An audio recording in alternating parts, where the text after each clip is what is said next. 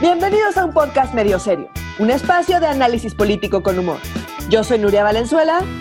Yo soy Renato Guillén y no está Oscar Mendoza. Comenzamos. Hoy vamos a hablar de la inesperada captura del exsecretario de la Defensa Salvador Cienfuegos, del final de la telenovela Cuna de Fideicomisos, de la frustrante discusión sobre la ley de ingresos en diputados y de las verdaderas implicaciones de las elecciones locales de Coahuila e Hidalgo. Nos ganó el cronómetro, querida Nuria, la semana pasada, o sea, estábamos terminando de grabar y sópatelas, la noticia de la semana, así la, la, la que aparentemente tendrá la mayor implicación internacional las siguientes semanas y no la pudimos discutir y llegamos tarde, ya todo el mundo lo está discutiendo, ya la discutió es más, ya no es noticia, la gente ya sabe, pero bueno, sí, en efecto, agarraron al general Salvador Cienfuegos, quien, por cierto, este, parece que se rasura con broca, el güey ya se me había olvidado cómo tenía el... si no acaricia, la vida militar neta no acaricia, pero sí. Este, ¿Por qué es sospechosa, querida Nuria? Cuéntanos, por favor. Pues a ver, la verdad es que yo sí agradezco que nos haya dado un poquito de tiempo como de tener un poco más de información y de escuchar a los expertos en temas de seguridad, porque ciertamente pues, es un tema acá eh, bastante extraño por varias razones. Ok. La primera es que eh, lo que dicen los expertos es que eh, les parece muy sospechoso que alguien como Salvador Cienfuegos, que tiene, pues, era secretario de la Defensa durante el todo el sexenio de Peña. De, Peña Nieto, de, sí. De Peña Nieto de principio a fin, eh, pues tenía todo el conocimiento sobre pues, las medidas básicas de seguridad y de cómo comunicarte y de cómo proteger tus comunicaciones y demás. O sea, si alguien sabe que te están espiando y cómo te espían y cómo evitar que te espíen, pues es el, pues el general Cienfuegos, o sea... Uno esperaría, sí. Entonces, ¿por qué es extraño? Porque aparentemente de la poca información que se tiene sobre el caso es que eh, la información que tienen tiene que ver con unas comunicaciones que se hicieron vía BlackBerry. Eh, entonces, pues no están, no están cifradas ni nada. Entonces, los expertos dicen, se nos hace muy sospechoso que alguien que conoce perfectamente todos los protocolos, que sabe que hay, que, que, te están espiando hasta por donde no, eh, pues él, así casualmente, pues ande acá mensajeándose por BlackBerry con pues unos narcos de tercera. Ajá, eso es, eso es que el cártel del H2, la verdad es que no es que haya figurado mucho. Si mal no recuerdo, el H2 fue un güey que mataron desde un helicóptero. ¿Te acuerdas esas sí, escenas que parecían de película? Era ese güey, ¿no es cierto? Sí, sí, sí. Este, y como que, y luego por otro lado, BlackBerry, neta, pues qué año es, o sea, de cuándo chidos acá. A lo mejor la cosa era como, pues no nos van a alambrar el BlackBerry porque sería como si nos alambraran el telégrafo, ¿sabes? O sea, ¿cómo, cómo, cómo rayos te enteras? Que es la misma, la misma explicación de por qué el H2. Entonces, bueno, pues es que ya si te vas a, a, a, involucrar con algún narcotraficante, pues que no sea uno como tan sonado para pasar más desapercibido. Ah, Esa es como una posible explicación de por qué. Tiene Eso no explica por qué Blackberries, o sea, como alguien como él sabría que pues, el Blackberry no. Entonces, como que los expertos dicen, tenemos que ver qué pasa. Nadie pone las manos al fuego por nadie en este país. No, no, no. Nadie dice que no sea posible. O sea, suena como muy rara la historia, suena inverosímil, pero pues si algo hemos aprendido en México y si algo hemos aprendido en este año en particular es que nada, sí. nada es inverosímil. Nada es inverosímil. Decíamos en un, una, una frase en cliché en la Facultad de Filosofía y Letras, era que si Kafka hubiera sido mexicano, sería catalogado como autor costumbrista. Exacto, exacto. Y te digo, y así a la mitad de una pandemia mundial y todo lo que sí. pasa todos los días, como que pues ya nada nos sorprende y todo el mundo, no, pues sí, yo creo que sí, cierto. Otra cosa que se dice mucho es, es que ya para que haya llegado a juicio en Estados Unidos, porque ya tienen el caso superarmado y seguro es culpable, ¿no? Entonces mucha gente uh -huh. empezó casi, casi a decir, pues este güey es culpable y, eh, y, y, qué implicaciones tiene el que sea culpable. Hay otros que son más, más precavidos y dicen, no, pues vamos a ver, porque no sería la primera vez que a la DEA se le cae un caso. Entonces, no es cierto que la DEA siempre claro. construye súper bien. Y a partir de la información que se tiene, que aparentemente la evidencia tiene que ver con comunicaciones vía BlackBerry y con una comunicación donde dicen el padrino está en la tele y se uh -huh. supone que en ese momento pues, estaba en la tele, eh, eso es lo que sabemos hasta ahorita, que pues suena no tan sólido, pero vamos a ver, uh -huh. vamos a ver. O sea, yo, yo no sé, yo tampoco pongo los manos al fuego por nadie, no. pero ciertamente eh, sí se me hace extraño que sobre todo después de, como de todos los escándalos de espionaje masivo en Estados Unidos, fueron previos a 2015. Entonces, 2015 era un año donde ya sabíamos que los gringos espiaban a todo el mundo por todos lados, ilegalmente. Esa es la otra, que pues si obtuvieron esta información, pues fue un espionaje ilegal. Claro. Pues, pues, es que la DEA así, operan, güey. O sea, no fuera, no fuera el FBI el que acusa Cienfuegos porque si dirán, no, si fue él a fuerza, ni modo que qué. La neta. Pero la DEA no son tan modositos como el FBI o la CIA, ¿sabes? O sea, sí es, sí está, sí está extraño el, el, sí está extraño el tema y además, pues la DEA en realidad es otro cártel, ¿verdad? Pero bueno, este, ay, ¿quién dijo eso? Yo no fui, perdón. Este, it was not me. Este, entonces, pues eh, ya veremos. Entonces, bueno, digo, más allá de si es culpable o no es culpable, destacan varias cosas. Eh, la primera es eh, las declaraciones de López Obrador, ¿no? que pues a diferencia de prácticamente cualquier otro caso, acá sí pide que por favor, pues presunción de inocencia, muchachos. Eh, es que está raro, no fueran los fideicomisos. Bueno, ahorita hablamos de ello, pero... Otra, cualquier otro tema donde se dedica pues a llamarte corrupto y a llamarte, o sea, como que no tiene empacho alguno en declarar culpable a pues quien se le ponga enfrente. Pero en este caso fue muy cuidadoso. ¿Por qué fue muy cuidadoso? Pues porque lo tienen súper agarrado por absolutamente todos lados, porque él le ha cedido todo el poder al ejército. Claro. ¿Cuál es el tema con el ejército? O sea, aquí sí ah, es importante entender las implicaciones, independientemente de si es culpable o si es inocente, ya se pone ahí un gran signo de interrogación encima de, del ejército como, como institución en su, en, su conjunto. y el tema con el ejército es que no es, es, un, eh, eh, es una institución muy particular. ¿Por qué? Porque para hacer carrera en el ejército tienes que empezar desde cero, entrar a la escuela militar, ir subiendo, subiendo, subiendo, subiendo, chingarle, chingarle, chingarle, chingarle, hasta llegar a, pues, a mandos de toma de decisión y seguirle chingando y seguirle chingando hasta llegar a general.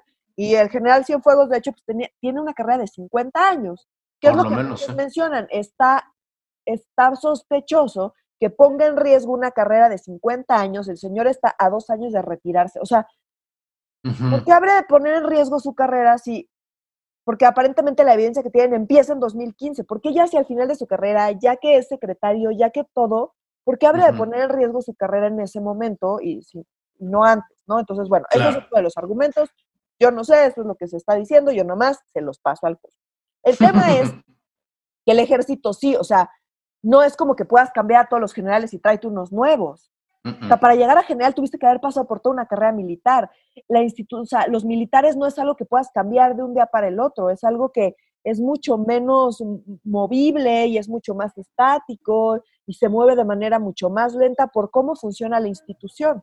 Entonces, si está corrompida la institución, digo que, que, se sabe que hay corrupción, siempre ha habido corrupción, pero pues hay niveles de corrupción, digamos. Entonces, si está corrompida esa institución, pues ya valió madres, porque no es como que, ay, pues quita dos generales, ¿no? Y luego, ¿qué, qué generales te traes? Los que venían abajo, que seguían órdenes, que ya tienen el vínculo, que ya están corrompidos. Exactamente. Todos Ese es el punto. también. Entonces, no es como que, ay, pues, pues tráete nuevos, ¿de dónde te traes nuevos generales? Tienen que hacer toda la carrera militar. Ya están adentro.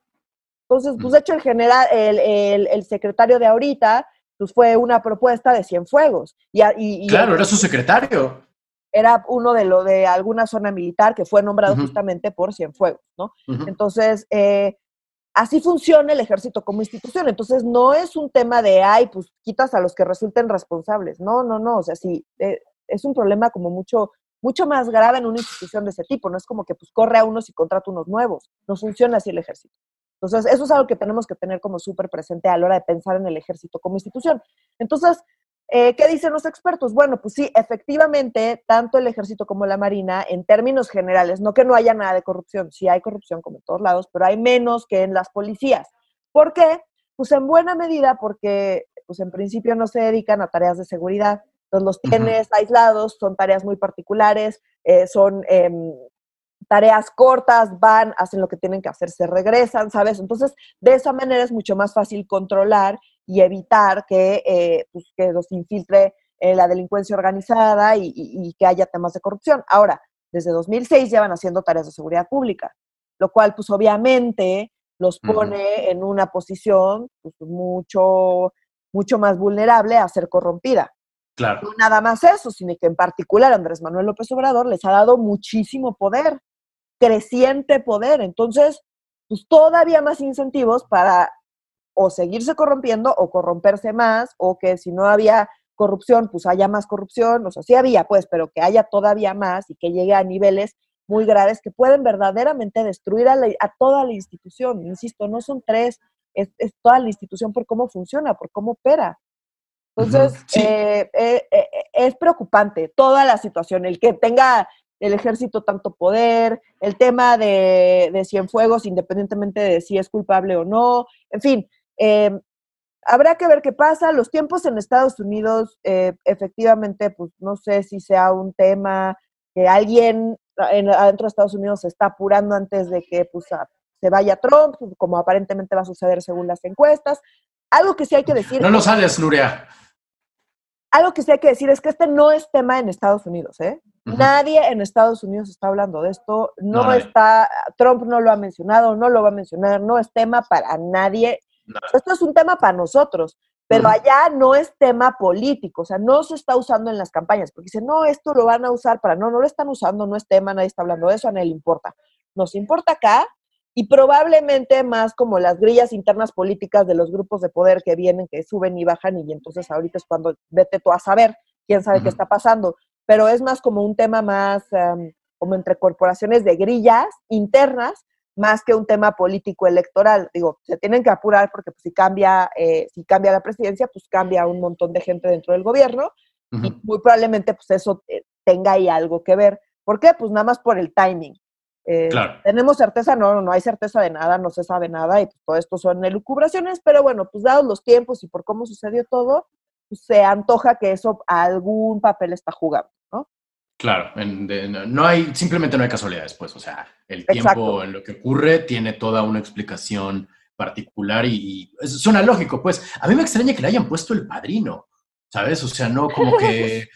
es que hasta eso está raro, o sea, está muy, está muy poco creativo el nombre, o sea, además, eh, ¿será padrino el español? O sea, como, we saw our suspicious person, el padrino, ¿no? Codename el padrino, que no, no, o sea, tampoco es como que, insisto, no es tan sexy tampoco el, el cártel, no es tan sexy la noticia, está muy extraño. Sí es algo que, ya tendremos que discutir eh, en, semanas posteriores, pues, pero para ver qué rayos es en realidad lo que está pasando en este caso tan extraño. Así es. Entonces, bueno, pues ya, insisto, ya veremos qué pasa.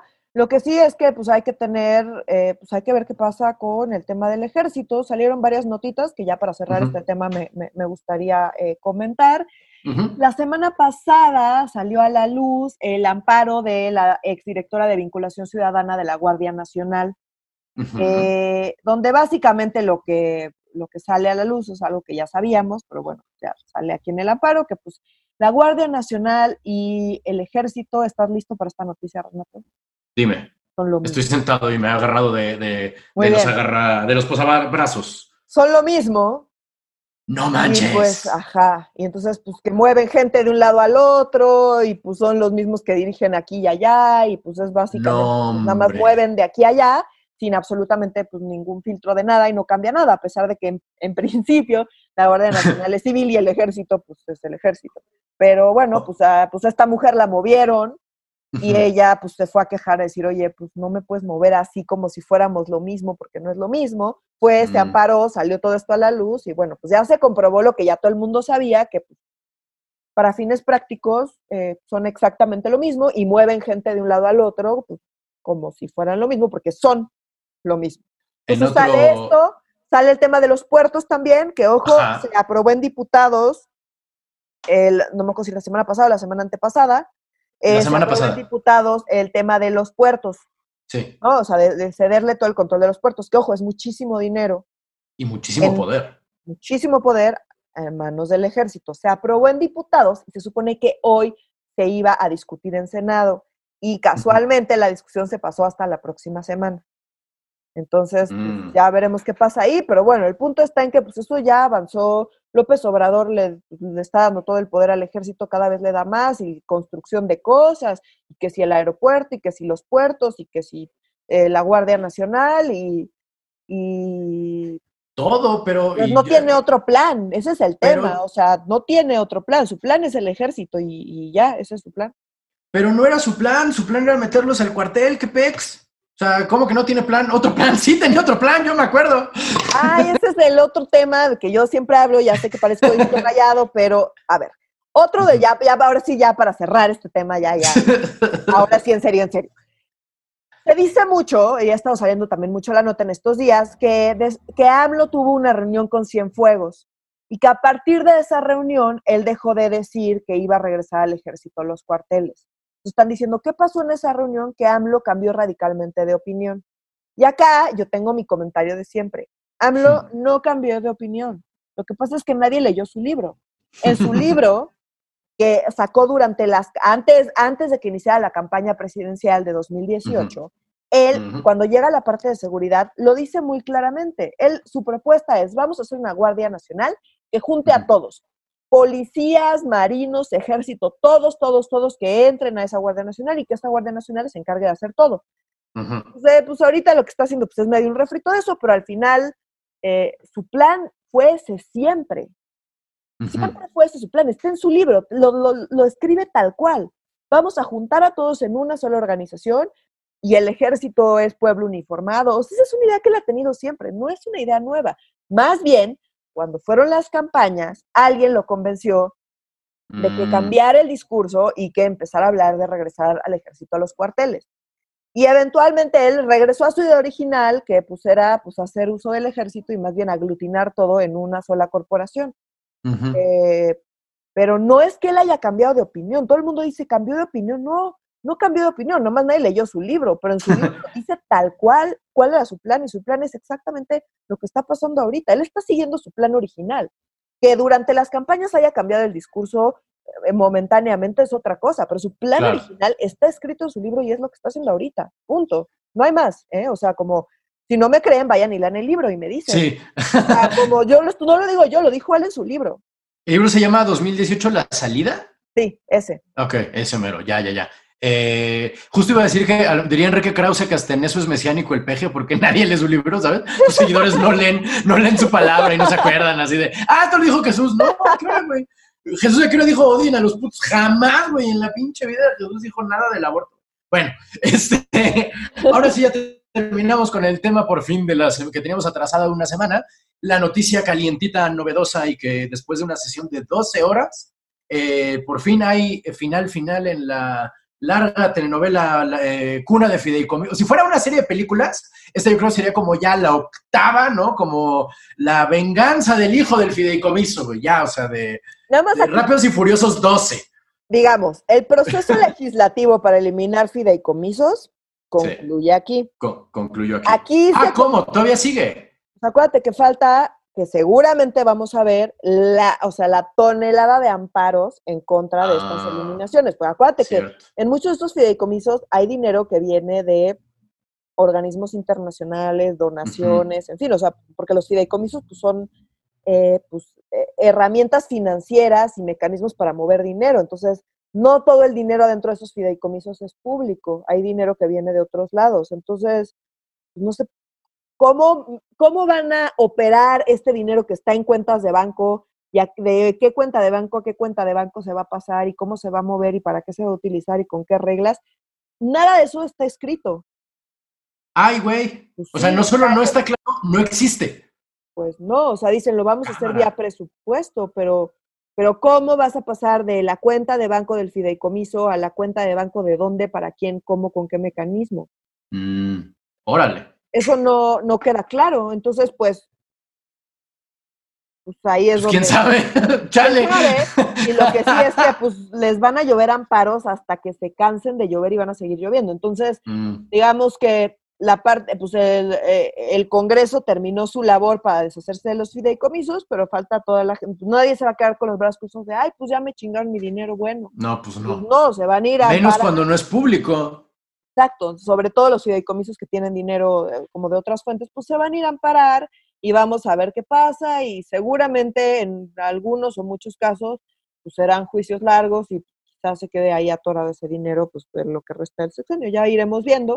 Pero el tema es que van a ser noticias mucho más chiquitas porque va a ser fideicomiso por fideicomiso, amparo por amparo, lo que pues habría que irle dando seguimiento a ver qué pasa. Algunos desaparecerán y pues se moverá quién sabe cómo, quién sabe a dónde. También habrá que ver de qué manera podemos darle seguimiento a qué va a pasar con este dinero. Insisto, todo lo que, todo lo que inventan eh, pues son ahorita dichos porque nada está escrito eh, y ya veremos. Entonces, bueno, eh, vamos a extrañar mucho a Oscar en esta parte porque la verdad es que a diferencia él que disfruta mucho ver las discusiones en, en, el Senado y en diputados, a mí me, me cuestan mucho trabajo porque... porque a cualquiera, el, el, enfermo es el, créeme, o sea, no, no, no, no el que está mal es... Yo sí las sesiones, no sé, de, como de la corte o del tribunal, o como que esas me parecen más entretenidas. Cada quien tiene sus filias y sus okay.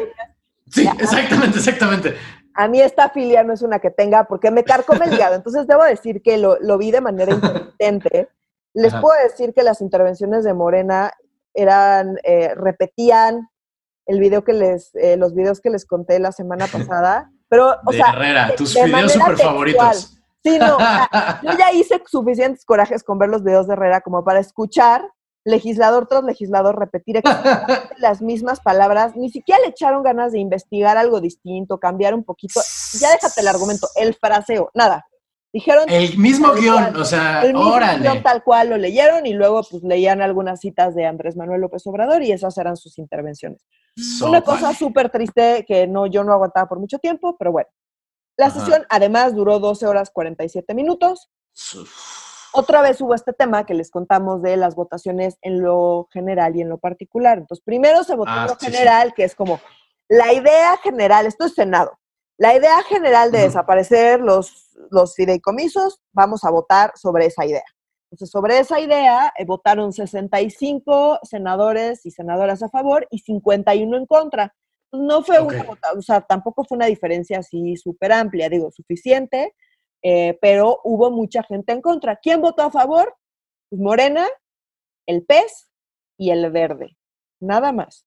Órale, o sea, Morena y sus dos satélites. Y pues sus dos ahí. sus dos lunitas, sus rémoras. Sus rémoras asquerosas que no deberían recibir un solo peso y que no tienen absolutamente ningún tipo de motivación más allá de, pues, eh, de seguir las órdenes del mejor postor.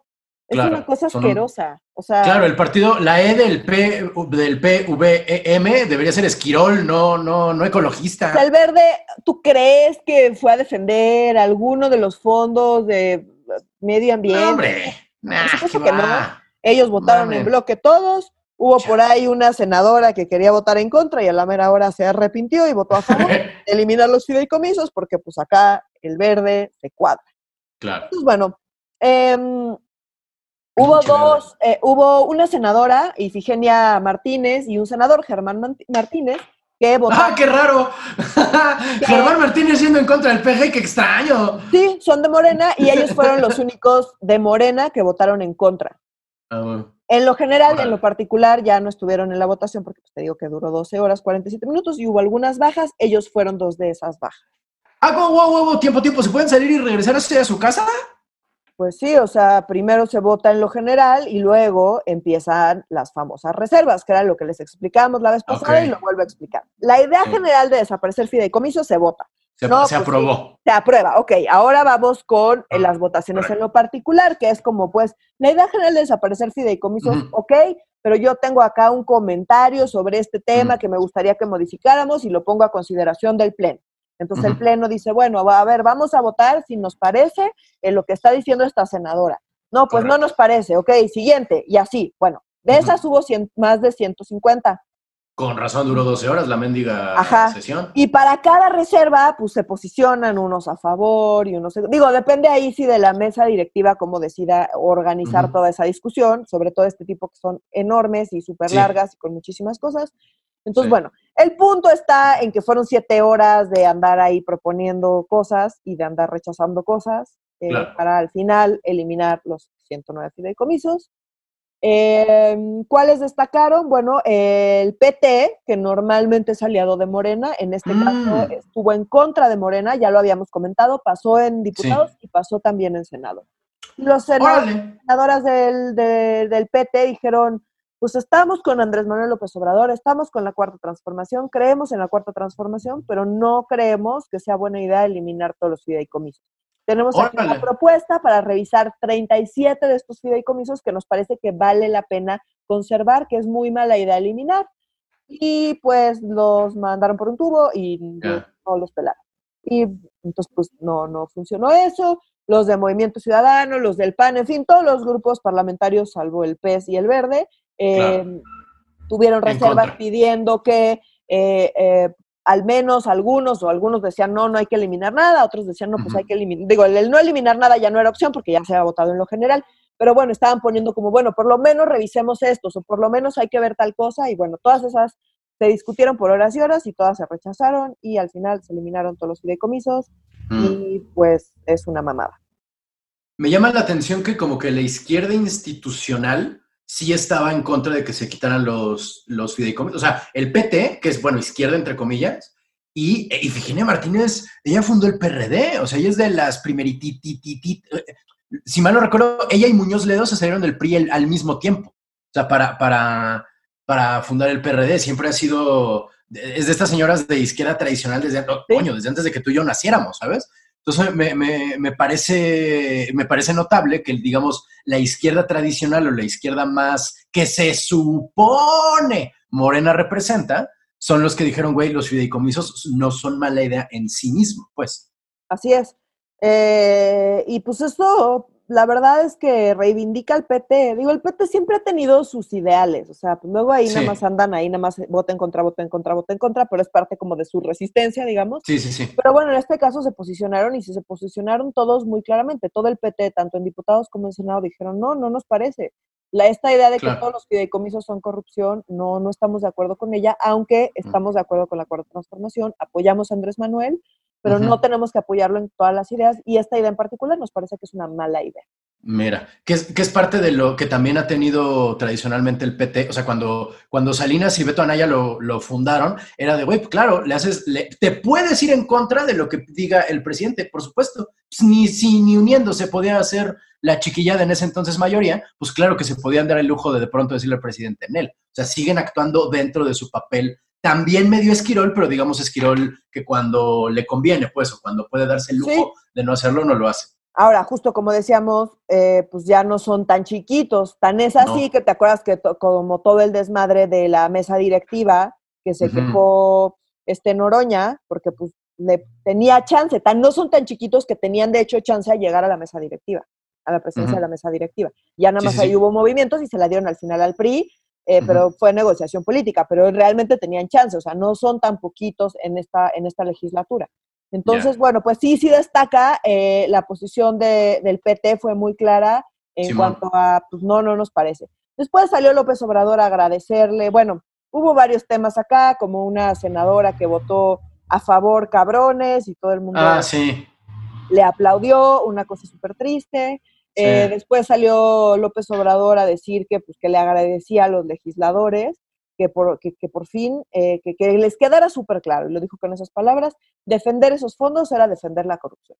Todos, todos aquellos que defiendan cualquiera de estos fondos están defendiendo la corrupción. Claro, claro. Todos los senadores salieron a repetir exactamente las mismas palabras y a votar por eh, eliminar los, los fideicomisos. Ya les explicamos hasta el cansancio que eso es perfectamente falso es preocupante porque esto le da el control del dinero. Uno, no sabemos cómo van a hacer el manejo, o sea, ya técnicamente cómo va a funcionar el manejo, cómo van a pasar de fideicomiso a dónde y por qué y qué vía y qué programa presupuestario y bajo qué lógica y cómo van a hacer el, el match entre el, e, entre el fideicomiso y el programa presupuestario y exactamente los objetivos, de ahí cómo va a pasar a la gente, eh, a los beneficiarios, recordemos que no son todo lo piensan en términos como si fueran becas, sino todos son becas. Los proyectos de investigación, por ejemplo, pues tienen un montón de costos que cómo vas a ir ahí a operar, te digo, tu viático con quién. Claro. En Hacienda vas a ir a pedir tu viático y quién te lo va a depositar cómo. O sea, porque no son, no es una, no es un, una beca que te, te depositen mes tras mes, ¿sabes? O sea, son una serie de costos que implica pues, cualquier proyecto eh, que, que, es perfectamente ineficiente que pase vía, ¿qué? ¿Un programa presupuestario? ¿Cómo van a operar eso? Entonces, en palabras de una mujer muy sabia que se llama Matilde, ¿no se sabe? de cómo se va a hacer este pedo, no se sabe. ¿Cómo van a transferir los fondos? No se sabe. No se sabe. ¿De dónde van a sacar? No se sabe. O sea, neta, no se sabe. No hay, no hay, no hay. Y no puede ver porque no existe. Exacto, y de, pues, todos los legisladores en contra decían es que siguen sin explicarnos qué van a hacer con ese dinero, cómo van a hacer, cuáles van a ser las reglas y cómo van a hacer todo eso. Perfectamente opaco. Nomás porque dicen va a tener reglas de operación y todo va a ser transparente, pero porque ellos dicen, pero no hay una, no hay como una guía de cómo le van a hacer. Solo están repitiendo las palabras de P. Jesús. Así es, está súper, súper, súper triste. Puta, y en cosas también súper tristes, la ley de ingresos que hemos tocado en tema, en más bien en, capítulos anteriores, ¿no? Y en, y en, ediciones anteriores, digamos, de la ley de ingresos, porque se hace cada año, ¿no? Si no estoy mortalmente equivocado, este, este es un tema recurrente anualmente, ¿no? Esto, eh, y pues, pues es la primera vez que se hace una pandemia así tan cañona. ¿Cómo, ¿Cómo afecta nuestra actual situación incierta a la ley de ingresos, que si mal no recuerdo, nos has explicado que es algo así como que se asumimos que vamos a tener tanto varo y con base en esa, en esa suposición, ¿se legisla? ¿Estoy bien? ¿Estoy, estoy, estoy, estoy chueco?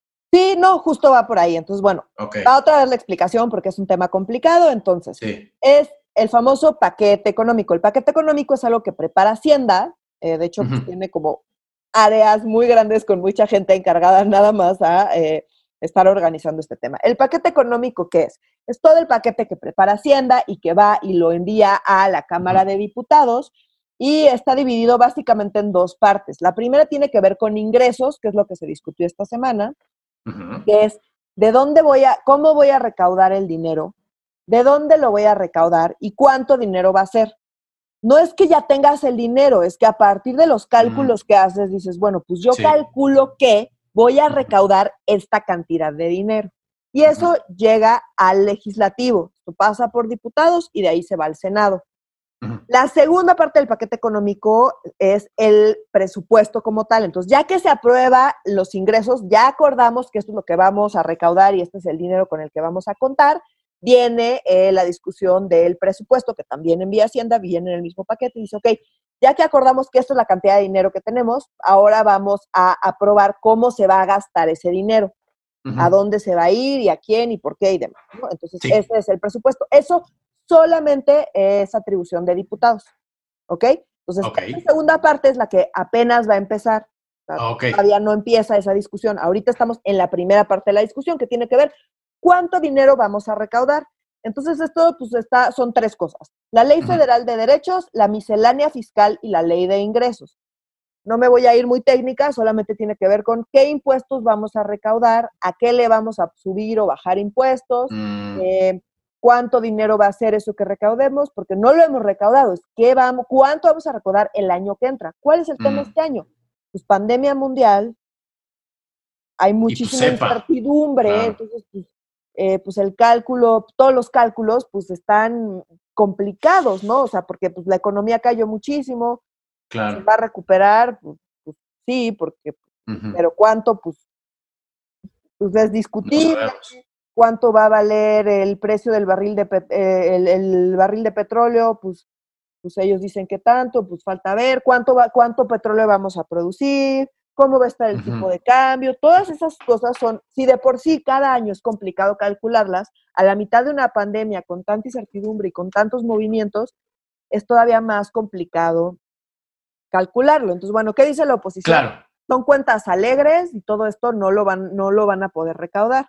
¿Qué, qué dice Hacienda? Dice, no, no, nuestros cálculos están bien y ellos justifican ahí sus cálculos. ¿Quién tiene razón? Pues? Ah, pero, pero espérame tantito, espérame tantito. O sea, ¿los diputados están diciendo Hacienda está calculando demasiado alegremente esto o están alegres de que Hacienda lo haya calculado está calculando alegremente. ah, están haciendo cuentas alegres ahí, pues no es cierto ah, que vamos a producir esa carne. Sobre todo hay mucha crítica con el tema de producción de petróleo, porque pues la producción ah, de petróleo ha ido cayendo y ellos dicen que pues va que va a estar más alta de lo que pues muy probablemente esté. Entonces, si, calculas que vas a vender 10 barriles de petróleo y al final del día solo vendiste 7, pues tienes menos dinero. Entonces, estás haciendo todos tus cálculos pensando en que vas a tener más dinero que realmente vas a tener. Ese es el tema. Y si no sale el cálculo, nos jodemos todos. Sí, claro, pues ahí tienen que, eh, tienen que reajustar a, pues a medio año. Ay, pues ¿qué creen que siempre pues no, no, no, no, no recaudamos lo que pensábamos que íbamos a recaudar? Entonces, no nada más es el petróleo, son un montón de cosas. Entonces, eh, pues son todos los impuestos. Y ahí se vino la discusión. Digamos, la discusión, Hacienda mandó el paquete, realmente hicieron eh, pocas modificaciones a lo que mandó Hacienda. Otra vez, no me voy a meter con detalles, me voy a meter con las cosas que destacaron más. Una de las cosas que destacó más fue, y porque además estuvo locochón como sucedió, fue el tema de eh, los productos de higiene menstrual. Ah, Simón, menstruación digna. Resulta que los productos de higiene menstrual actualmente tienen IVA, lo cual es una mamada. Así abiertamente es una mamada porque pues, el IVA, ¿qué no tiene IVA? Es más, fácil verlo así. Alimentos y medicinas. Alimentos y medicinas. Históricamente no tienen IVA porque dicen, bueno, pues son cosas básicas que pues no, no lo puedes grabar. El IVA, ¿qué es? El IVA al final es algo que pagas, no importa cuánto dinero recibas, porque es algo que pagas al comprar algo. Entonces es como un sobreprecio de las cosas que compras. Y así pues es la manera más efectiva que tiene el gobierno de recaudar. ¿Por qué? Porque pues no te queda de otra, no puedes evadir el IVA.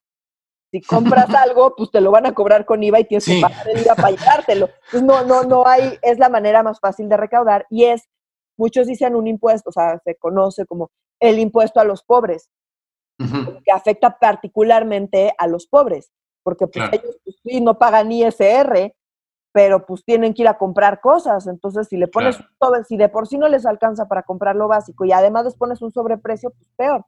Entonces, esa es la lógica para que alimentos y medicinas no tengan IVA. Entonces, los productos de higiene menstrual, pues es al final cobrarte un impuesto por ser mujer, porque pues qué, claro. Pues, menstruar no, es, no es un lujo. Créeme, créeme, te lo juro, Renato, que no es un lujo. Si no pudiera hacerlo, lo evitaría, pero pues no puedo. no es un lujo, es una pinche chinga. Es, un, es lo opuesto a un lujo. Exacto, o sea, no puede haber nada menos lujoso que menstruar. Está buenísimo para una campaña así de, de copas. No hay nada menos lujoso que menstruar. Para todo lo demás existe sábado. ¿no? wow. Entonces, pues, lo que está cabrón es que esto lo propuso una Diputada. Una, diputada de, no, no, no, diputada de Morena, es que aquí tengo todos los nombres, a ver si la encuentro. Ya la perdí en mis notas, pero bueno. El tema está en que la propuesta fue, eh, ah, no, la presidenta de la Comisión de Igualdad de Género, Wendy Briseño, que es de Morena, presentó una ah. reserva eh, que fue promovida por el Grupo de Trabajo Plural por la Igualdad Sustantiva, que, que consistía justamente en eliminar el IVA en todos los productos de higiene menstrual. Entonces todas las legisladoras eh, estaban de acuerdo porque, pues te digo... Pues, pues básico, o sea, pues básico.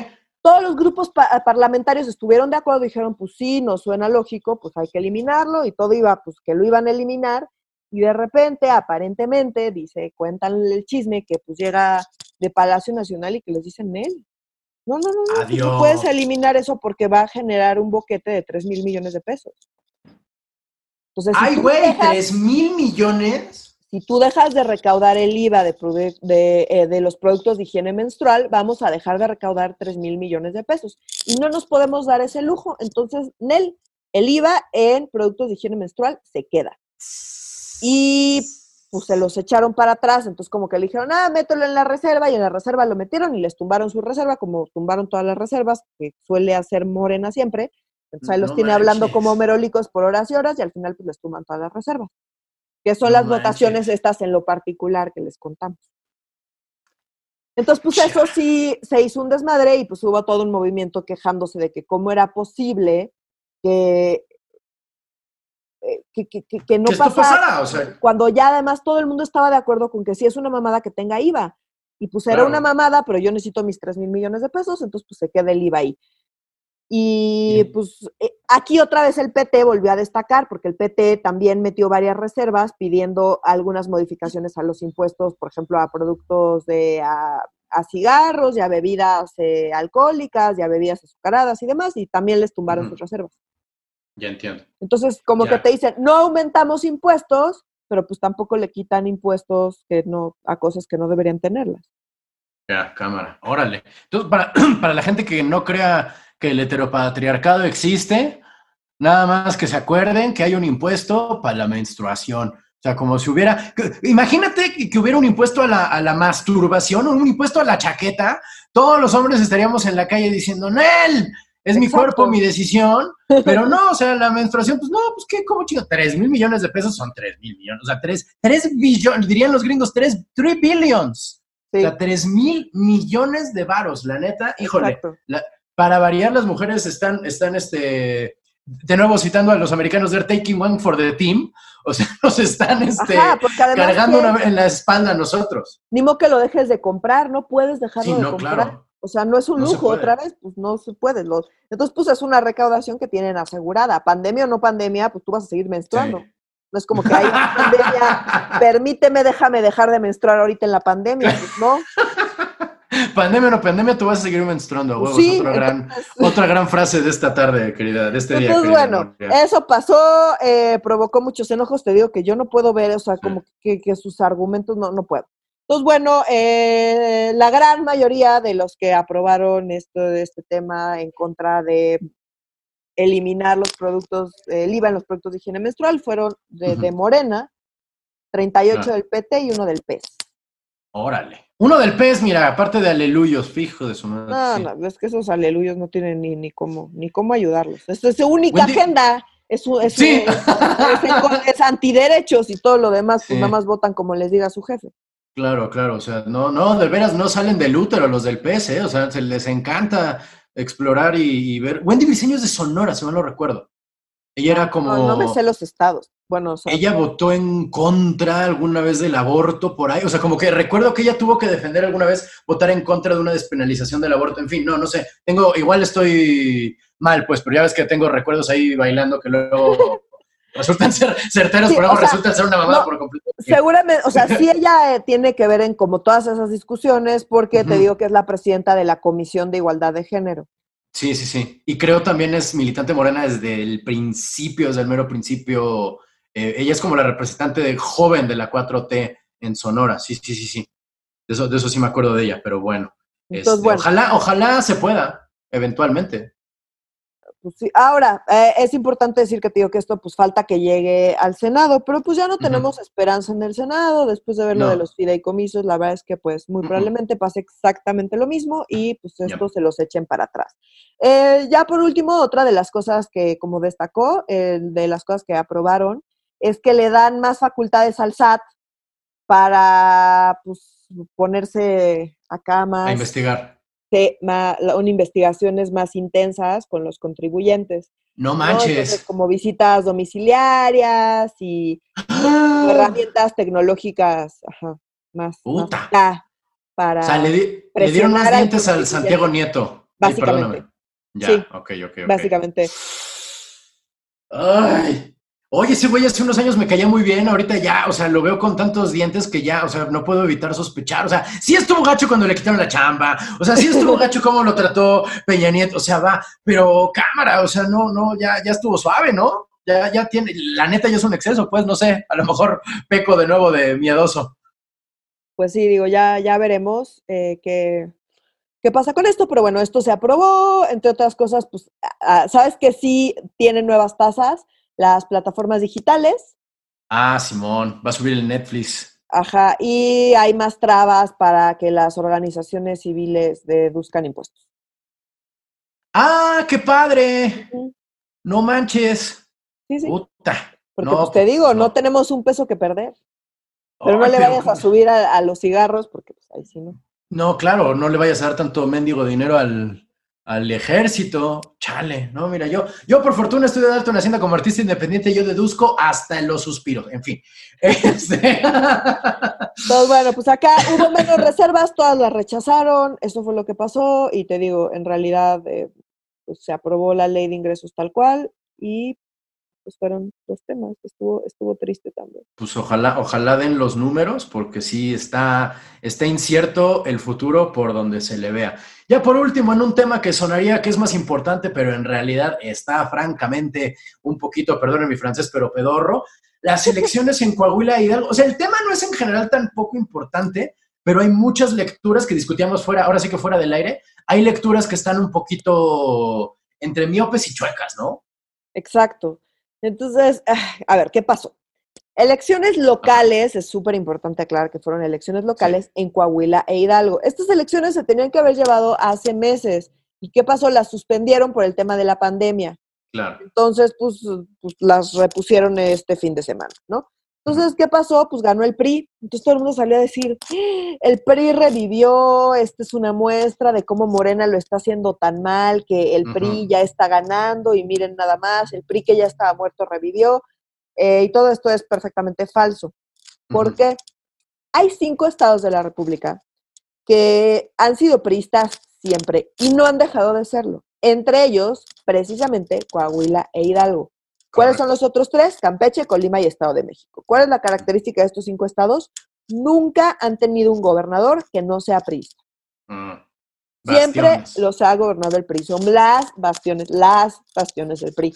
Eso es lo primero que hay que entender. Entonces, no es que revivió el PRI. El PRI, si en algún ahí nunca se murió. ahí nunca se ha muerto. PRI nunca se ha muerto.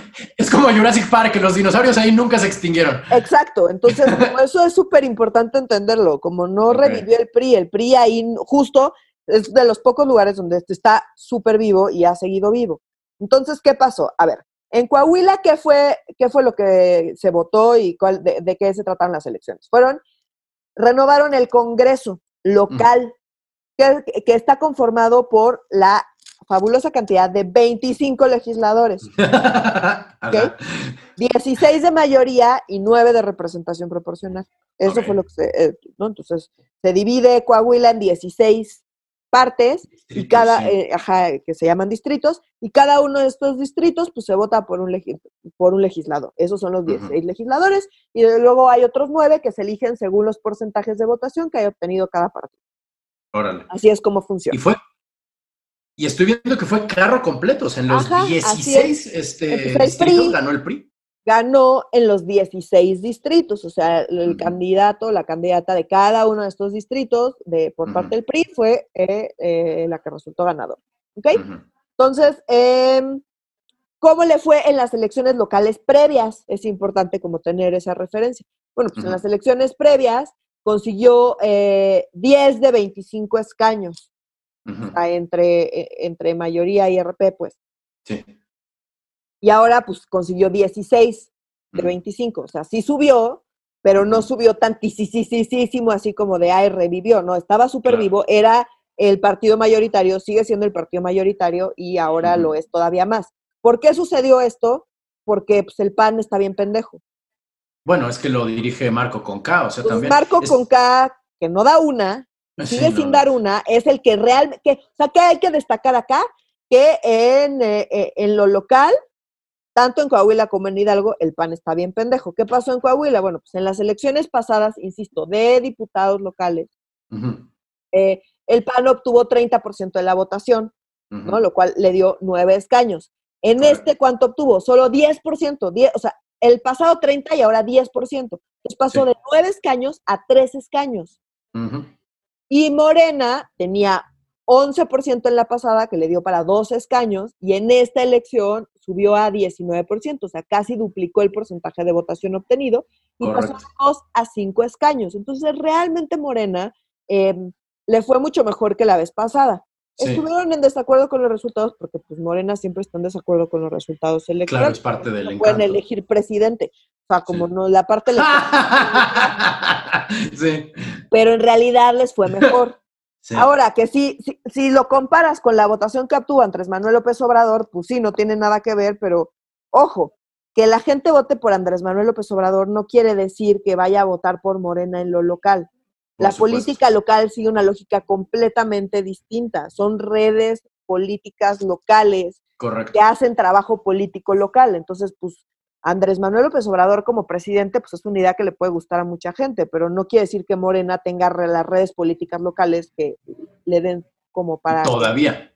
Exacto, todo, al menos todavía, que le den para que pues haya votación. Ahora, acuérdate que pues el PRD no, no es un, en Coahuila, pues no, nunca fue muy fuerte. O sea, en realidad el tema estaba entre el PRI y el PAN, y ahora pues está entre el PRI y el PAN y Morena.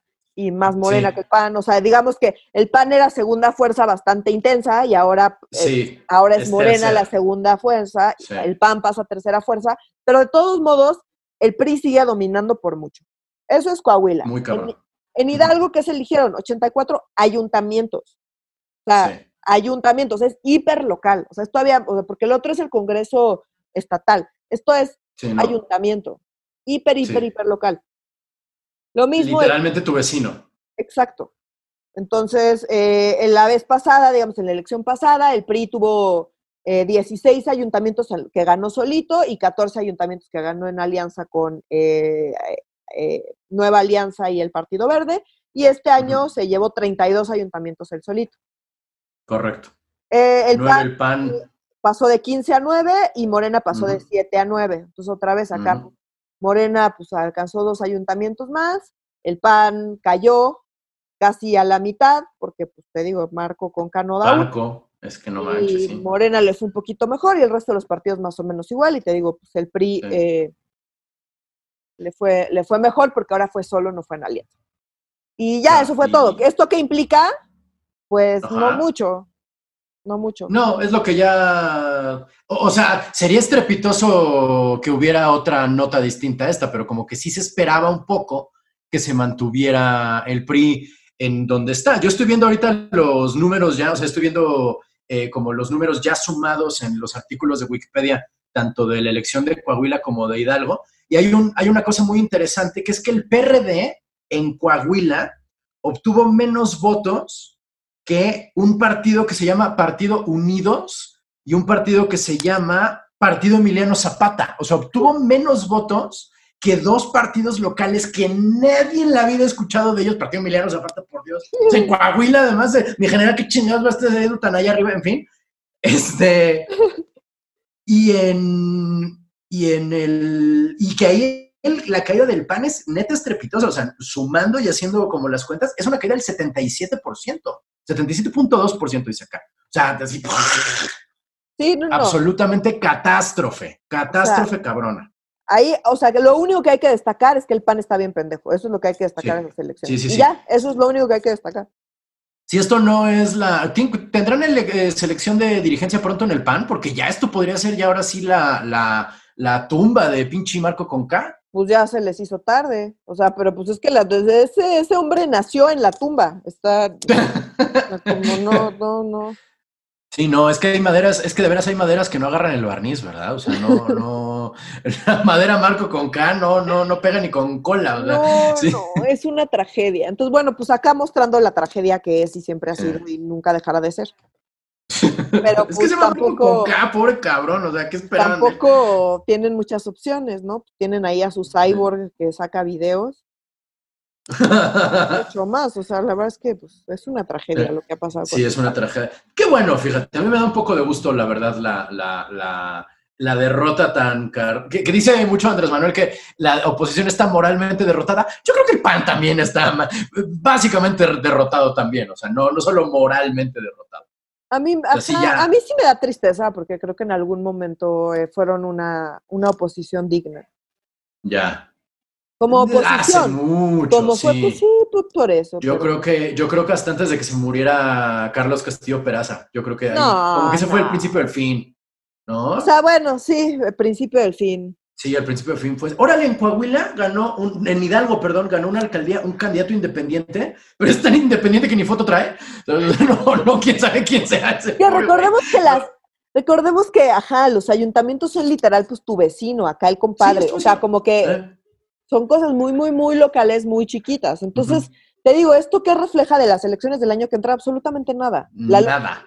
Completamente diferente. Nada, nada, nada. Nada en lo absoluto. Nada, nada en lo absoluto. Es como es como los que están analizando las elecciones en Estados Unidos a través de cómo está llegando el correo, o sea, los votos a través de correo, y que parece ser que son dominantemente demócratas y dicen, no, viene una ola azul y Trump está perdido. No, Lo único que nos está diciendo eso es que los demócratas están votando por correo, que sabíamos desde hace años por todo el pedo que hay allá en el norte respecto a esto. Y yo sé que esto generalmente no lo tocamos y nunca mencionamos a Trump, pero sí no hay que irse con la finta, creo, es muy importante irse con la finta respecto a lo que parece decir, como, ay, el PRI está de regreso. o sea, ahí nunca se extinguieron los dinosaurios. Ah, y cuando la elección terminó, el dinosaurio seguía ahí, a huevo. Y luego empezaron a hablar de voto útil sin tener idea de, de, de, cómo estaban las elecciones antes, cómo están ahora los resultados, las fuerzas políticas, qué es el voto útil, o sea, no, nada de eso tiene sentido, nada, o sea, lo único que quiere decir esto es que los panistas están bien pendejos y ya,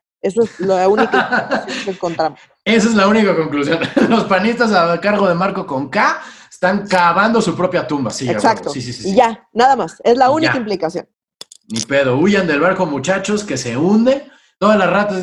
Sí, ya le urge una. Espero tengan eh, cambio de dirigencia pronto en el PAN. Eh, pues eh, sin más, ¿tiene algún otro tema en el tintero? Yo creo que ya terminamos con todo lo importante de esta semana. Este, ¿Algo que quieras agregar, querida Nuria, antes de que nos despidamos de nuestra querida audiencia? No, pues nada, nada más que nos, nos preparemos para pues, las noticias de la continuación del paquete económico, que nada más como para hacer un resumen es qué va a pasar en el Senado, que pues ya sabemos, porque es como un déjà vu permanente ese Senado, ¿verdad? Un déjà vu anual.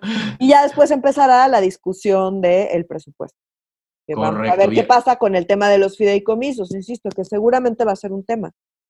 Pero aquí estaremos nosotros para contarles y analizarlo y simplificarlo. Por favor, síganos en todas nuestras redes sociales, que cuáles son, querida Nuria. Son en Twitter estamos como arroba medio guion bajo serio, en Instagram estamos como arroba medio serio y en Facebook estamos como Facebook diagonal medio serio MX. Correcto. Pues sin más por el momento, saludando nuevamente a la ausencia de Oscar Mendoza, quien eh, esperamos regrese la próxima semana. No es el bicho nuevamente, nada más está, este, se toma un tiempo personal para sí mismo entonces, pues eh, ya lo tendremos aquí la próxima semana. Para Medio Serio, yo soy Renato Guillén. Yo soy Nuria Valenzuela.